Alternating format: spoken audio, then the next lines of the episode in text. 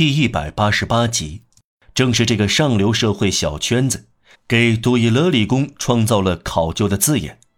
私下同国王谈话时，用第三人称称呼国王，而不说陛下，说是陛下的称谓已经被篡位者玷污了。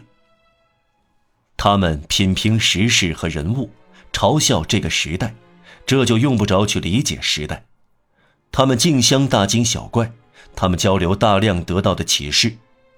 马图扎莱姆向埃皮梅尼德斯提供情况，聋子向瞎子做介绍。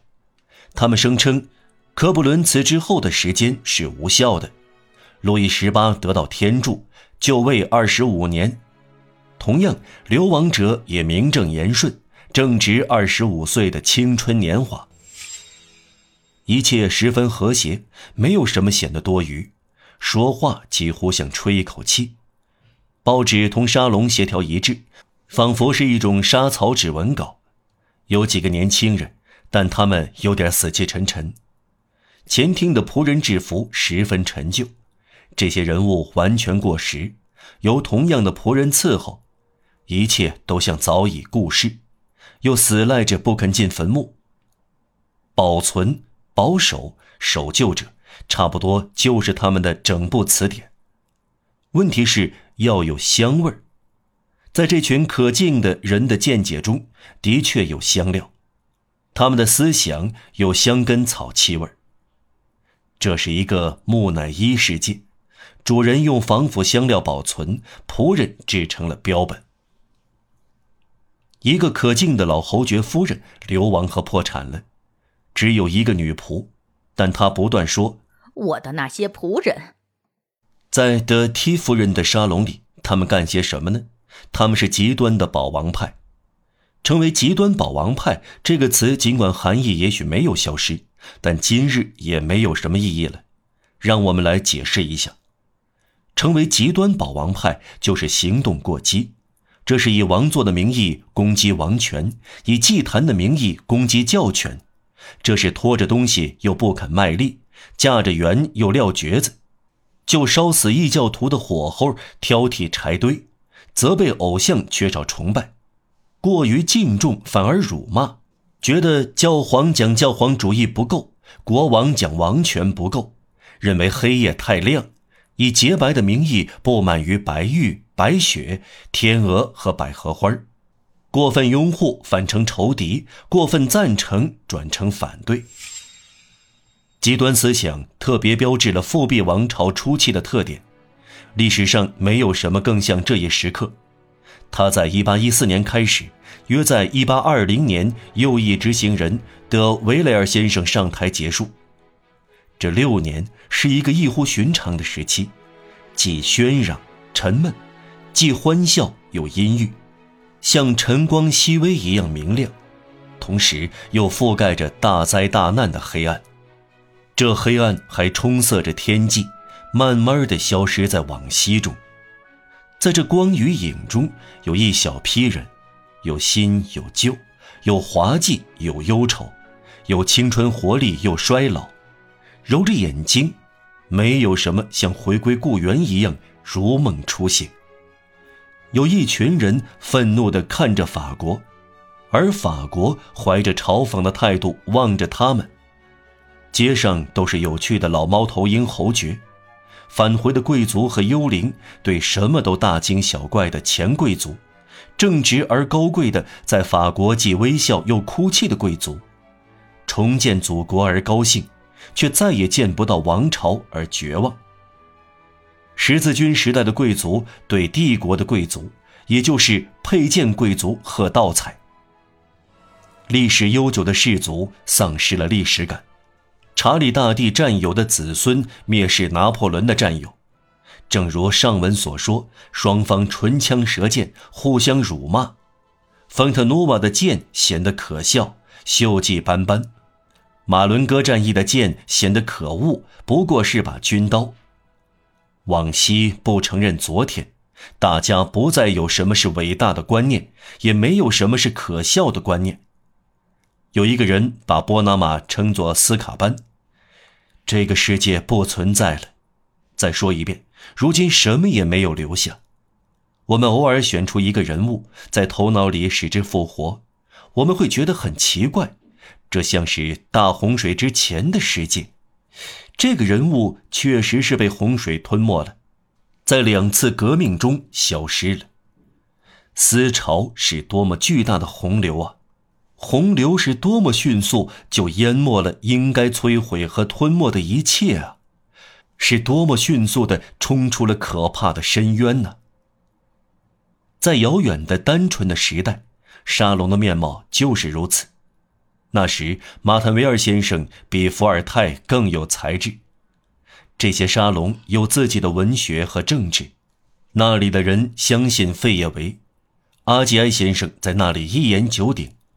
大家评论马拉盖河滨大街的旧书生兼政论家科尔奈先生。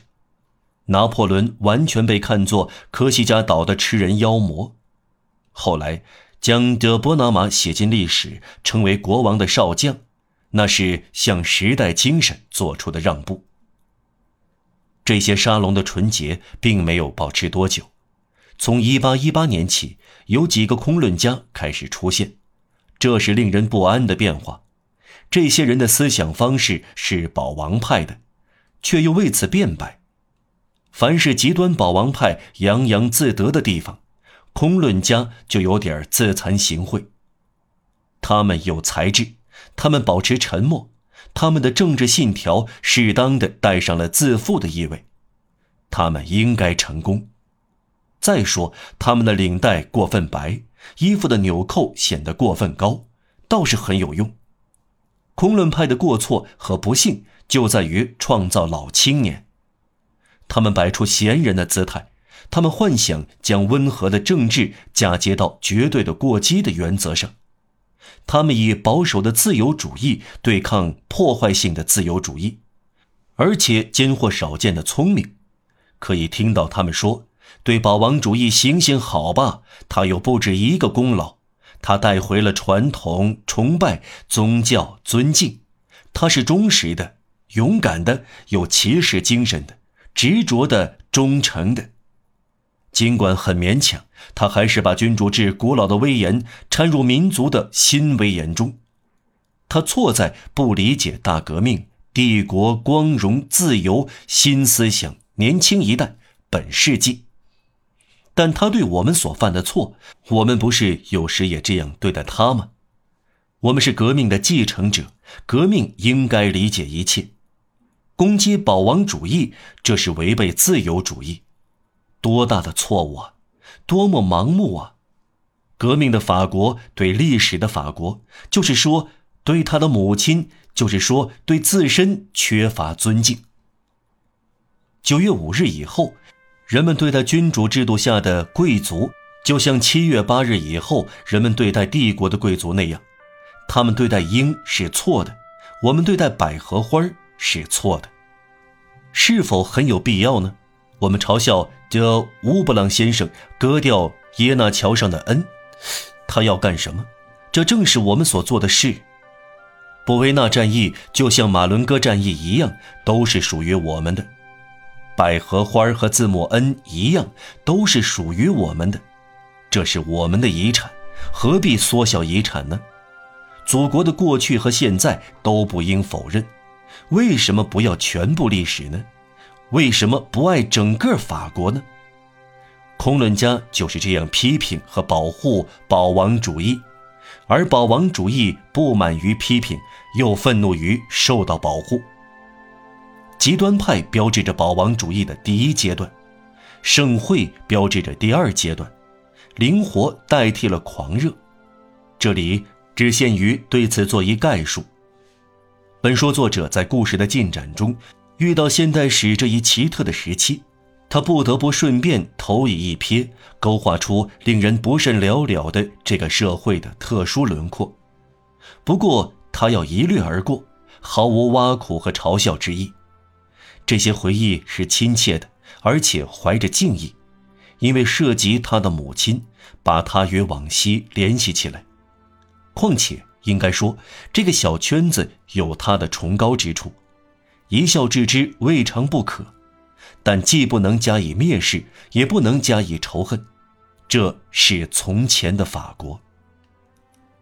玛丽·与斯·彭梅西像所有的孩子一样学了点东西。他在吉尔诺曼一手栽培之后，被他的外祖父交给一个纯洁无瑕、一板一眼的可敬教师。这个刚开窍的少年从一个钱婆转到了一个学究手里。玛丽·与斯上过中学，然后进了法律学校。他是保王派，狂热而严峻。他不太喜欢外祖父，老人的快乐和厚颜无耻伤害了他。想到父亲，他很是惆怅。再说，这是一个既热情又冷峻、高尚、慷慨、倨傲、虔诚、容易激动的孩子，严肃到僵硬，纯洁到未开化似的。